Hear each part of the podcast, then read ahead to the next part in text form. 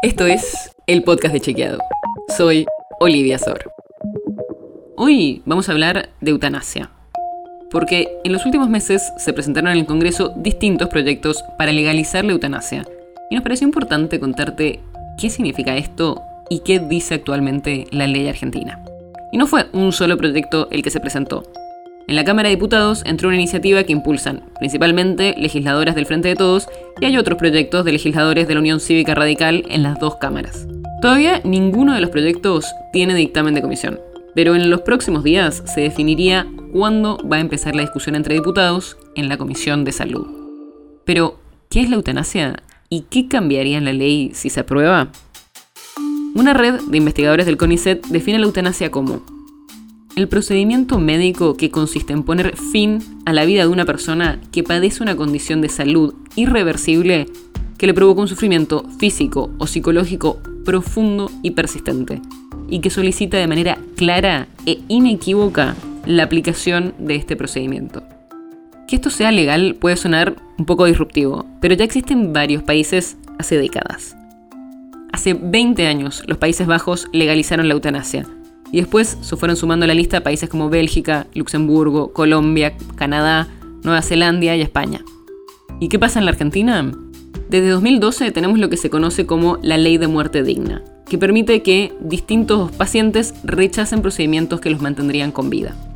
También el nuevo Código Civil, que funciona desde 2015, permite que las personas puedan anticipar su deseo o designar a la persona que exprese el consentimiento para los actos médicos.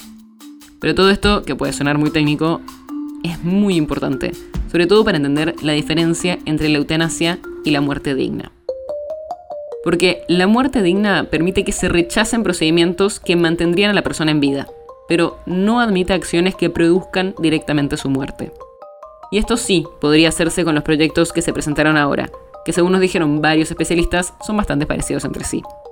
Además de este cambio muy importante, los expertos en el tema nos dijeron que incluso con la ley actual, el desconocimiento de este derecho hace que no tenga una vigencia plena.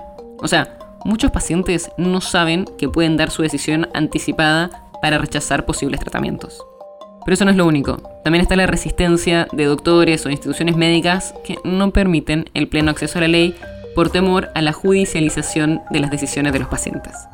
Veremos cómo evoluciona la discusión parlamentaria. La nota sobre la que se basa este episodio fue escrita por Lucía Martínez. Si quieres saber más sobre esto y otros temas, entra a chequeado.com o seguinos en las redes. El podcast de Chequeado es un espacio en el que de lunes a viernes te contamos qué de lo que escuchaste o circuló es verdadero o falso. Te traemos datos para que puedas entender mejor las noticias. Si tienes una idea, algún tema del que te gustaría que hablemos en un próximo episodio, escribinos a podcast.chequeado.com. Y si te gustó este episodio, seguinos en Spotify o en tu app de podcast favorita y recomendanos a tus amigos. Es una producción de Chequeado, producción colaboración con Posta. La producción está a cargo de Martínez Lipsuk y Sebastián Chávez, y la edición es de Nacho Guarteche. Yo soy Olivia Sor. Hasta mañana.